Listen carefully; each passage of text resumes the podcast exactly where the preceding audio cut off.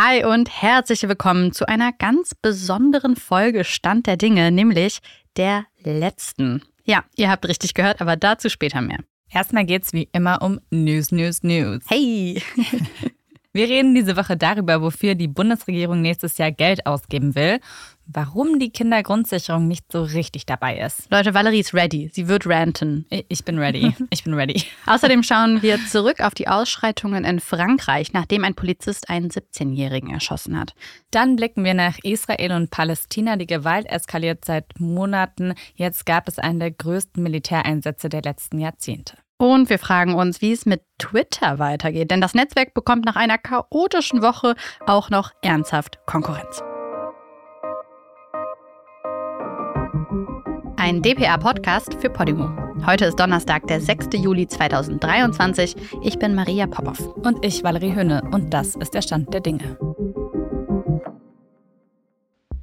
Using drones from the air and armored bulldozers on the ground, Israel is launching its largest military incursion into the occupied West Bank city of Jenin in two decades. Randalierer setzten Fahrzeuge und Mülltonnen in Brand. Präsident Macron bezeichnete die Gewalt als nicht zu rechtfertigen. Er berief eine Krisensitzung des Kabinetts ein. This is going to have a huge impact on the everyday user's experience with Twitter. Es zeigt sich einmal mehr FDP, kein Herz für Kinder. Zumindest nicht für solche Kinder, die keine reichen Eltern haben. Das war die linken Vorsitzende Janine Wissler. Denn in die groß angekündigte Kindergrundsicherung der Ampelkoalition soll nach dem Willen der FDP deutlich weniger fließen als von den Grünen gefordert. Wenn man es jetzt mal so kurz macht. Ne? In der Bundesregierung geht es gerade um Geld. Und zwar richtig, richtig viel Geld. 445,7 Milliarden Euro. So hoch soll der Bundeshaushalt für kommendes Jahr, also 2024 werden. Gleichzeitig geht es aber auch um weniger Geld. Zum ersten Mal seit Jahren schrumpft nämlich der Bundeshaushalt, wenn es nach dem Entwurf von FDP-Finanzminister Christian Lindner geht. Und zwar um 30 Milliarden Euro. Und eigentlich müssen ja alle sparen, ne? Das ist ja auch ein bisschen verkürzt zu sagen. Christian Lindner macht jetzt hier auf Sparkurs, das ist sein Job so. Ihm wurde das gegeben, ne? Das ist jetzt nicht so eine Entscheidung der FDP, sondern er ist halt Finanzminister, nicht wahr? Naja, da würden jetzt Grüne und SPD widersprechen und sagen, wenn man die Schuldenbremse nicht einhalten würde, dann müsste nicht so viel gespart werden. Aber True. Christian Lindner steht wie kein anderer für die Schuldenbremse. Die Kindergrundsicherung ist aus unserer Sicht eine Verwaltungsreform. Und diese Verwaltungsreform haben wir ja auch im Koalitionsvertrag so festgenommen, wird kommen.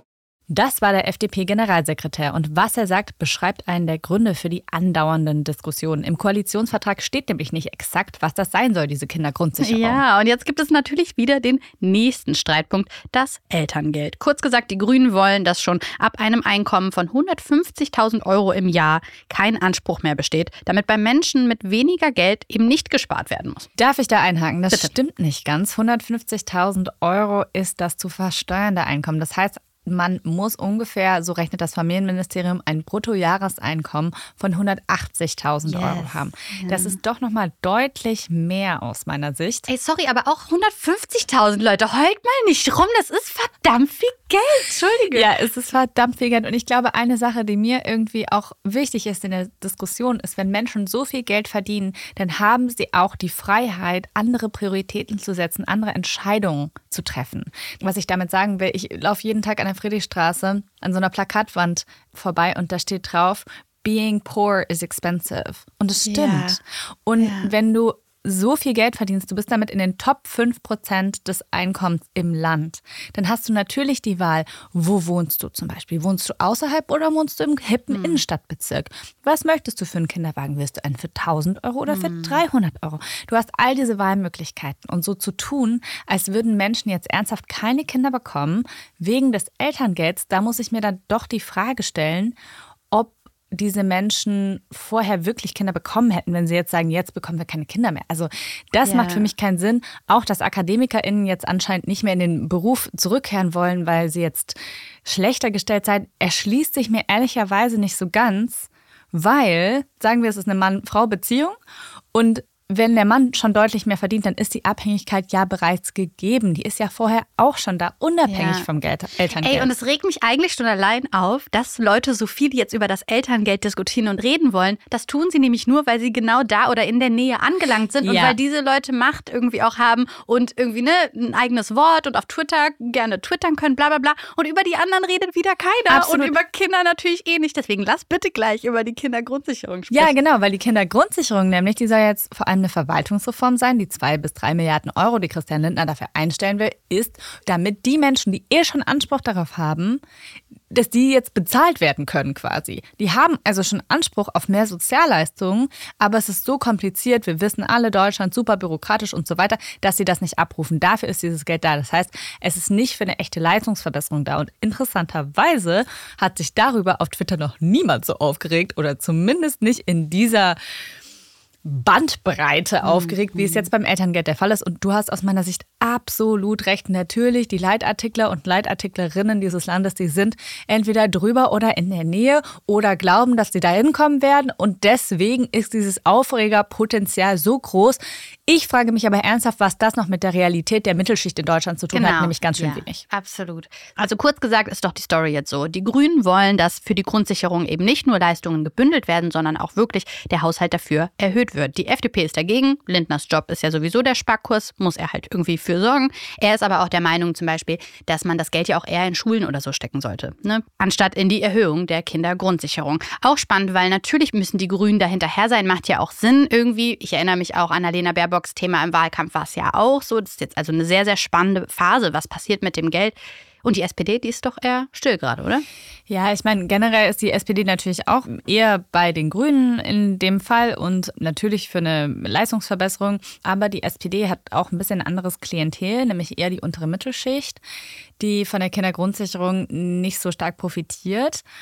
Da ist schon auch relevant, glaube ich, dass sie eben den Lohnabstand hm. sehen wollen. Also sie wollen sozusagen, dass Menschen, die arbeiten, deutlich mehr haben als Menschen, die nicht arbeiten. Irgendwie verständlich. Natürlich gibt es jetzt auch die Forderung aus der SPD, den Mindestlohn zu erhöhen, was den Lohnabstand nochmal vergrößern würde. Dann könnte man wahrscheinlich auch in der SPD wieder mehr darüber nachdenken, auch die Kindergrundsicherung mhm. oder beziehungsweise in dem Fall nicht die Kindergrundsicherung, weil davon profitieren zum Teil auch Menschen aus der unteren oder untersten Mittelschicht, aber eben auch die Grundsicherung im Sinne des Bürgergelds für Kinder zu erhöhen. Ja. Wir haben eine ganze Folge dazu, nämlich einen Deep Dive. Wenn ihr wollt, hört euch die gerne nochmal dazu an, mit Mareike Kaiser als Gästin. Abschließend würde ich gerne dazu sagen, es ist ein reales Problem, das Deutschland betrifft, wo ich kaum wahrhaben kann, dass es so ist, dass jedes fünfte Kind in Deutschland von Armut betroffen ist, jedes vierte jugendliche Kind davon betroffen ist und wir in Deutschland keine Lobby haben, die für die Kinder spricht. Ist einfach so. Abschließend dazu ist zu sagen, dass das Problem des Elterngelds wahrscheinlich nicht so real ist.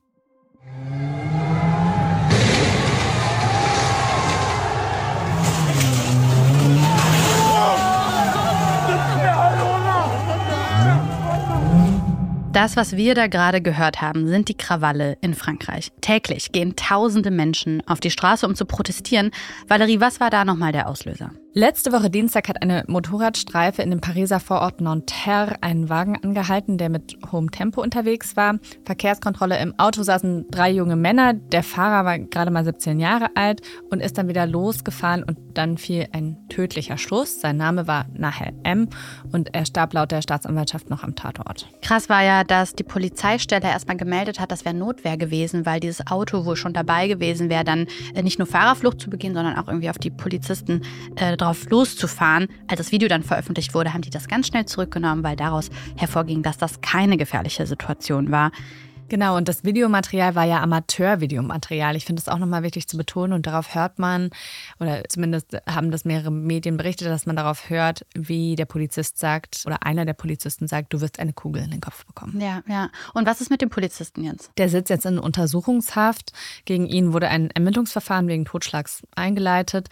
Der Einsatz der Waffe bei der Kontrolle sei nicht gerechtfertigt gewesen, sagt jetzt die Staatsanwaltschaft. Und es ist auch tatsächlich so, dass sich diese Tat einreiht in Frankreich. Immer wieder kommen Menschen in Frankreich bei Verkehrskontrollen ums Leben und immer wieder bestätigen auch Menschen mit Migrationshintergrund in Frankreich, dass sie sogenanntem Racial Profiling unterlegen sind. 2022 starben bei Verkehrskontrollen 13 Menschen, nachdem sie sich der Polizei widersetzten und davonfahren wollten. Und zu den Opfern gehören vielfach junge Männer eben, die off-color sind, aus den Vorstädten, wo gewaltsame Proteste im Anschluss auch keine Seltenheit sind. Randalierer setzten Fahrzeuge und Mülltonnen in Brand. Präsident Macron bezeichnete die Gewalt als nicht zu rechtfertigen. Er berief eine Krisensitzung des Kabinetts ein. Das war jetzt ein Ausschnitt aus der Tagesschau. Es ist ja wirklich krass, was da gerade in Frankreich passiert. Nach Schätzungen der Arbeitgebervereinigung belaufen sich die Schäden bereits auf mehr als eine Milliarde Euro. Und laut Regierung wurden in den vergangenen Tagen mehr als 3400 Menschen bei Ausschreitungen festgenommen, darunter viele Jugendliche. Erste Beteiligte sollen auch bereits in Schnellverfahren verurteilt worden sein. Das sind ja auch krasse Bilder, ne? Klar, mhm. brennende Autos, geplünderte Geschäfte, verletzte Menschen auch, ne? Da könnte man sich jetzt fragen, wo ziehen Leute die Grenze? Zum Beispiel wurde in einem Pariser Vorort das Wohnhaus eines Bürgermeisters angegriffen. Randalierer sollen da das Haus mit einem Auto gerammt haben und dann Feuer gelegt haben. Und die Frau des Bürgermeisters und eines seiner Kinder sei verletzt worden. Das geht natürlich überhaupt nicht. Ja. Also das ist natürlich äh, jenseits von Gut und Böse. So langsam ebben die Krawalle aber auch ab. Ähm, das dürfte auch an der großen Polizeipräsenz im Land liegen. In einigen Nächten waren 45.000 Polizisten auf der Straße. Crazy. Das ist so krass. 45.000. Und darunter auch Spezialeinheiten natürlich in gepanzerten Fahrzeugen. Viele Menschen mit Migrationshintergrund, die werfen den Behörden vor, dass sie sie regelmäßig diskriminieren, erheben höchste Kritik an der Polizeigewalt. Und das ist ein Problem, das es nicht nur in Frankreich gibt. Deshalb ist das heute auch bei uns Thema. Das war gerade ein Ausschnitt aus ZDF heute live. Valerie, denkst du denn, dass da der Vergleich, den manche jetzt zu Deutschland ziehen, zu weit hergeholt ist? Gerade bei diesem Thema gibt es einfach riesige Unterschiede zwischen Deutschland und Frankreich. Und nein, in Deutschland drohen jetzt nicht ähm, Zustände wie in Frankreich, wie manche konservative Politiker das äh, ja auch direkt nach den äh, Krawallnächten gesagt haben. Also wir erinnern uns ja alle an die Silvesterkrawalle hier in Neukölln, wo ja auch PolizistInnen angegriffen wurden, wo auch Rettungskräfte angegriffen wurden. Ich will da nur mal eine Zahl in den Raum werfen. Es wurde jetzt in 18 Fällen Anklage erhoben und wir haben ja gerade schon gesagt, dass in Frankreich 3400 Menschen festgenommen wurden. Natürlich gibt es in Deutschland auch Vorwürfe des Racial Profiling und ich glaube, dass die meisten Menschen, die auf Color sind, das ja auch bestätigen können. Also wenn Sie zum Beispiel über die Grenze fahren zwischen Deutschland und Österreich, werden Sie viel öfter rausgezogen. Natürlich gibt es das hier auch, aber es ist eine ganz anders historisch gewachsene Perspektivlosigkeit, die es auch in den Banlieues gibt, in diesen Vororten, die gibt es so hier nicht, weil Stadtstruktur anders funktioniert, weil auch die Polizei anders funktioniert. Nicolas Sarkozy, der war Präsident von Frankreich, aber auch mal Innenminister und als Innenminister hat er damals nach auch Randalen hat er damals die Nachbarschaftspolizei abgeschafft und stattdessen mobile Einheiten eingesetzt. Das heißt, die hatten auch keinen Kontakt mehr zu den Menschen. Und das ist zum Beispiel auch in Berlin nicht so. Hm, ähm, also von daher, es gibt ganz, ganz arg viele Unterschiede. Und ich hm. Finde es sehr gefährlich, wenn wir jetzt so tun, als würden von konservativer Seite, als würden hier irgendwie Zustände wie in Frankreich drohen. Und andererseits muss man natürlich trotzdem den Rassismus, den es ja hier gibt, ähm, das ist ja unbestritten, auch ansprechen. Ja, voll. Und zum Beispiel über sowas wie Studien über Polizeigewalt in Deutschland haben wir auch letztens gesprochen. Und genau. das sind Zahlen, die wir irgendwie herausfinden müssen. Using drones from the air and armored bulldozers on the ground, Israel is launching its largest military incursion into the occupied West Bank city of Jenin in two decades. Ganz ehrlich, die Bilder sahen aus wie Krieg. Luftangriffe und über 100 Militärfahrzeuge und Bodentruppen. Seit Beginn des Jahres kamen mehr als zwei Dutzend Menschen bei Anschlägen von Palästinensern ums Leben. Erst vorgestern ist ein Mann mit seinem Auto in eine Menschenmenge gerast. Sieben Menschen wurden verletzt, er wurde dann erschossen. Im gleichen Zeitraum wurden mehr als 140 Palästinenser bei gewaltsamen Zusammenstößen mit dem israelischen Militär getötet. Bei dem Militäreinsatz jetzt in Jenin gab es bislang elf Tote unter den PalästinenserInnen, von denen die israelische Armee sagt, dass es bewaffnete Kämpfer gewesen seien. Ein israelischer Soldat wurde erschossen. Der Großangriff ist in der Nacht von Dienstag auf Mittwoch nun zu Ende gegangen. Aber die Gefahr, die geht natürlich weiter. Und die Hamas feuert Raketen zur Vergeltung und Netanyahu spricht davon, dass das keine einmalige Aktion war. Janine gilt natürlich auch als Terroristenhochburg. Es ist jetzt nicht so, dass es einfach ähm, aus dem Nichts kam. Die Bundesregierung hat ja seit langem dieselbe Haltung dazu. Bundeskanzler Olaf Scholz hat seine Haltung zuletzt beim Staatsbesuch von Israels Premier Netanyahu am 16. März wiederholt. Eine nachhaltige Lösung, die Israelis und Palästinensern ein Leben in Frieden und Sicherheit ermöglicht, kann nur in einer Zwei-Staaten-Lösung liegen. Beide Seiten müssen sie miteinander aushandeln.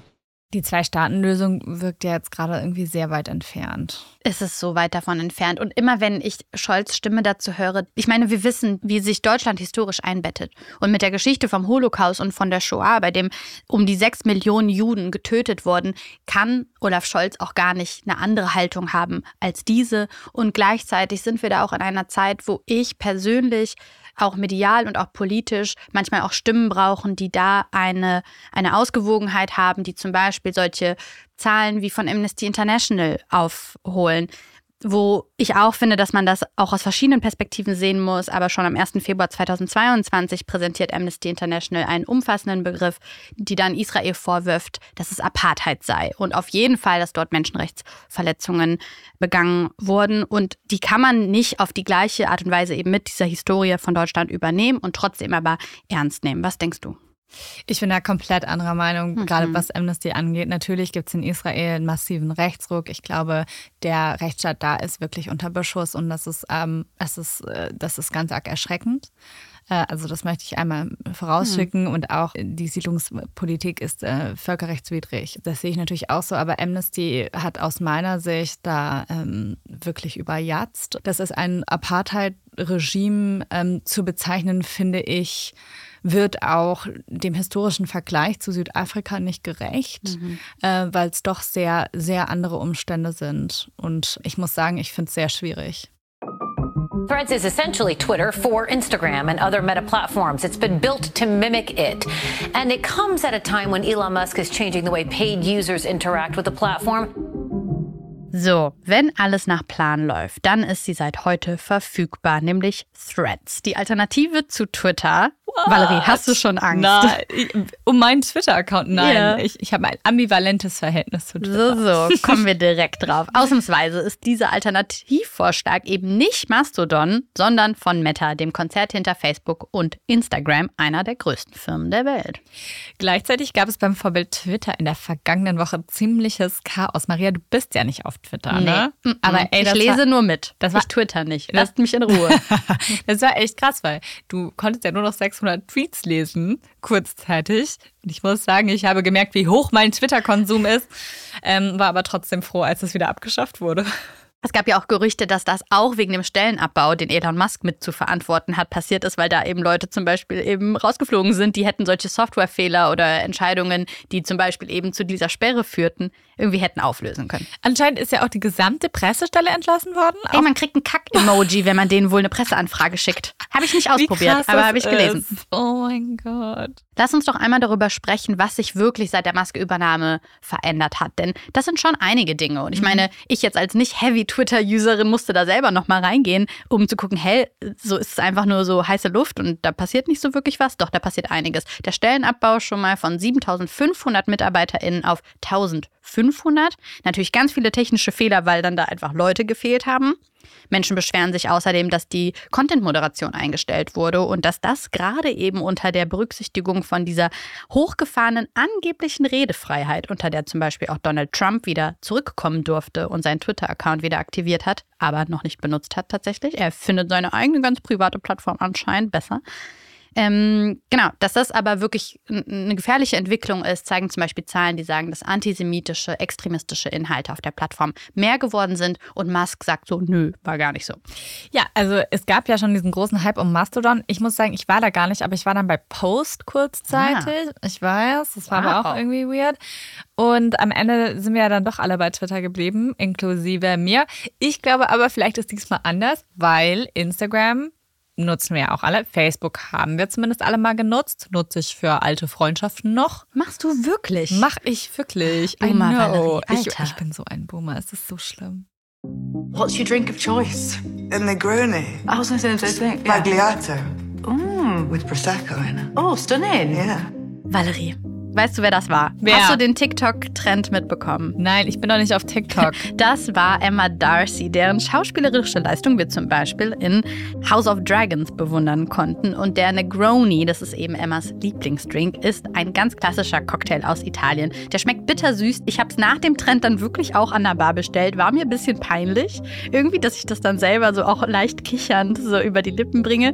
Aber ja, Tatsächlich, Spagliato heißt nämlich falsch und dieser Negroni Spagliato war eben eigentlich ein Missgeschick, aber dann auf einmal, ja, äh, wurde es ein Drink und dann sogar ein TikTok-Trend. Aber darum soll es jetzt gar nicht gehen, sondern es soll um Sommerdrinks gehen. Und deswegen, Valerie, bekommst du jetzt doch tatsächlich das letzte Mal ein Quiz von mir. Wir haben wieder fünf Fragen. Du weißt, was die Aufgabe ist, mehr als die Hälfte.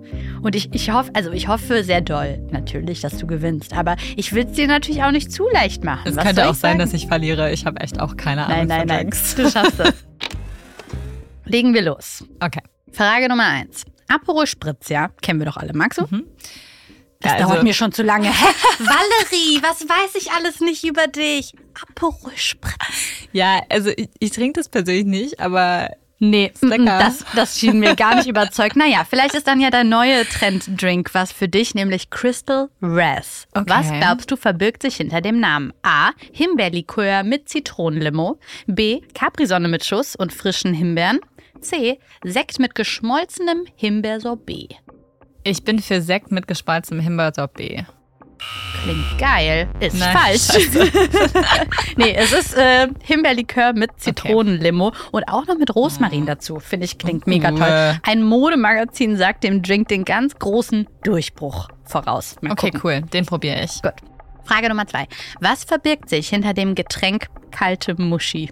Oh mein Gott. Really? Tut mir so leid. Ich stelle mir vor, wie so irgendein alter Johannes einfach Ohne zu so Scheiß. seiner Stammkneipe geht und das bestellt. Tut mir jetzt schon leid, aber wir müssen da jetzt durch. Hast du Okay. schon mal davon gehört? Nein? Oh, wow. Ich auch nicht, aber pass auf.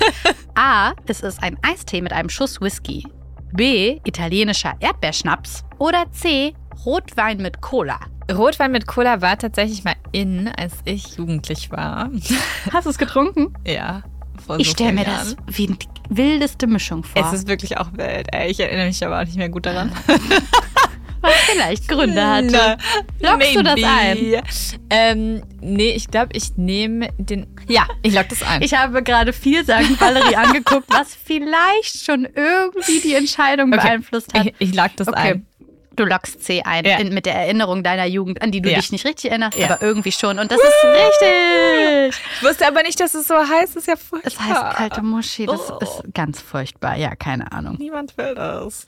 Frage Nummer drei. Neben Fancy Drinks gibt es ja vor allem auch Lifestyle-Getränke. Und davon ist einer so richtig beliebt und wird gerade immer beliebter.